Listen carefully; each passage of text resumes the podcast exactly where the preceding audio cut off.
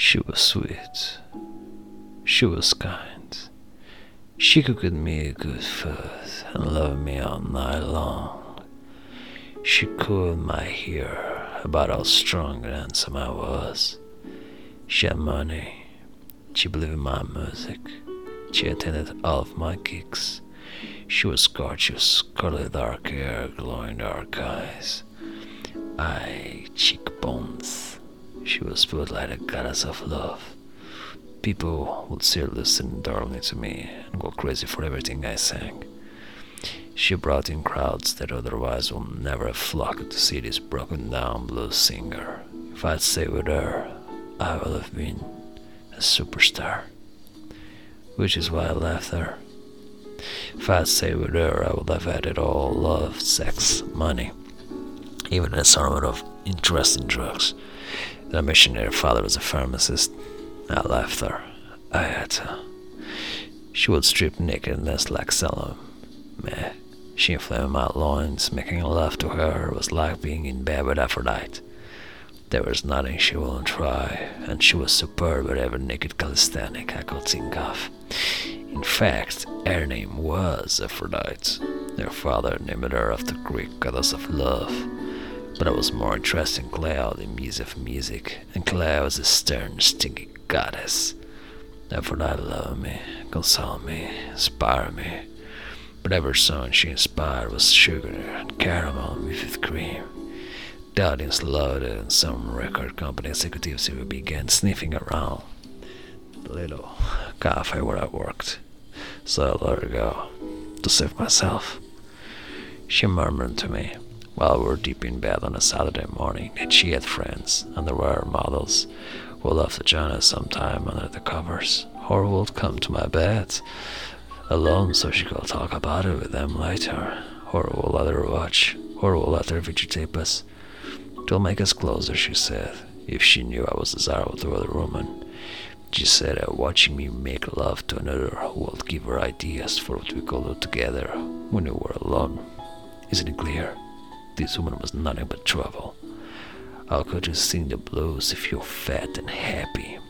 How can you rage against life and fate if you had a gorgeous lover paid for everything? How could you sing about your deepest anguish if there was a sated smile in your heart? I sang songs of sugar and caramel with cream, but they tasted sickly sweet on my tongue. So I left her. I might have loved her. I loved the blues more. But it was not my scene. My scene was what I did to Bernie. Bernie was my rival. The scrawny no town to spread ugly rumors about me to bar hunters, saying I was a drunkard, drug user, a drug dealer, convicted criminal with a prison record. Bernie was an idiot. Either lasted those things, none of which I was, are all selling points for a blues man. If you don't a hard time, you can sing a hard blues. Drink too much, you know the whiskey song's from inside. If you're into drugs, you know where rock bottom is and you sing from there. Bernie hated me and I knew why. His version of the blues was a pill, facet, face a lie. He learned the shops listening to the watered down blues of dumb heavy metal bands. He never deep stood in real stuff. He was deadly afraid of Howlin' Wolf and B.B. King and John Lee Hooker. He never got past the 12 bar blues view David Coverdale. When he growled the blues, it sounded like a chihuahua barking at your feet. Bernie came to my gigs and tried to do the show. We booed with mid-raspberry noises. After I froze him in the glare and imagined getting the hint, escorted him out by the seat of his pants. Bernie swore to get me. One night he came at me with a knife. He almost got me, too, but because I was laughing so hard I almost didn't duck in time. Finally, Fred I'd kicked him in the shins, drove a knife not run. Bernie was a pretender. I didn't hate him, I despised him. He was a talentless fool. He sang macaroni shit blues. I destroyed him before I destroyed him with love. So I continued to put Bernie together with Aphrodite, dropped a few little hints to my girl that Bernie was a sad, lonely guy who will never make it. Is it a shame, I'd say, the good woman didn't come along to stream out? Wow, I'd say, would take a really clever girl made that fool of somebody worthwhile. Then I'd go out and play a set and I'd look at Aphrodite Instead, I'd find some mousy girl and flirt with her.